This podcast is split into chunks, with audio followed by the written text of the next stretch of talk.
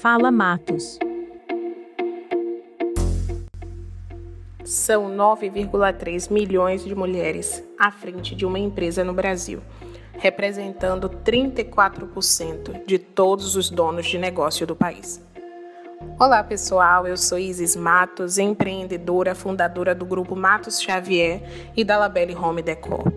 E hoje, o nosso segundo tema do podcast, empreendedorismo feminino, é porque é fundamental estimular o empreendedorismo feminino. Vou te contar.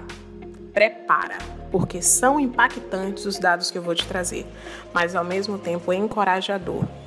Nos últimos dois anos, a proporção de mulheres empreendedoras que são chefes de família passou de 38% para 45%.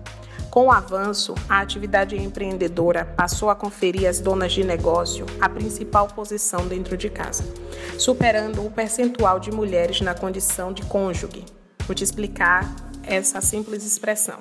A situação de cônjuge é verificada quando a principal renda provém do marido. Então, né? Já é um dado que levanta nossa estima. Essa posição caiu de 49 para 41% nos últimos anos.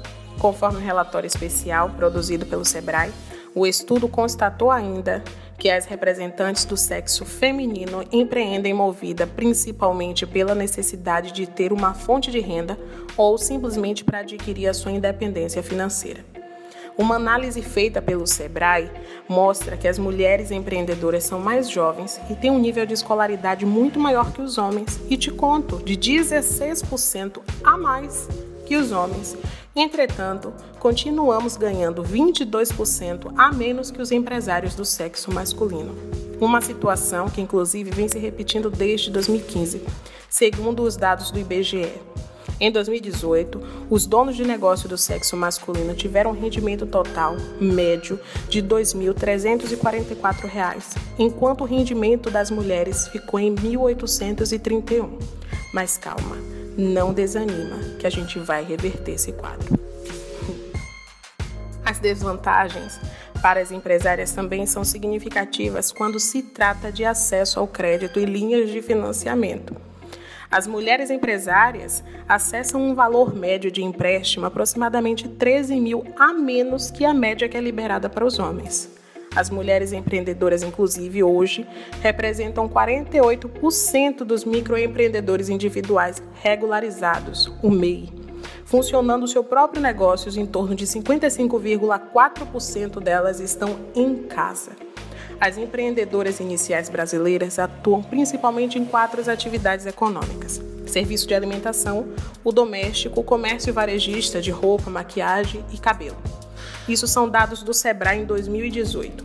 Existe ainda um grande caminho para a gente percorrer. Mulheres ligadas à sua participação em empresas de ciência, tecnologia, engenharia, matemática, por exemplo. Mas não desanime com esses dados. A tendência é que cada vez mais nós mulheres nos encorajemos e possamos assim ajudar umas às outras a construir o nosso próprio negócio, conquistar nossa independência financeira e quebrar tabus que somente homens podem governar, pode gerenciar e pode fazer o seu próprio império. Então, pessoal, por hoje é só.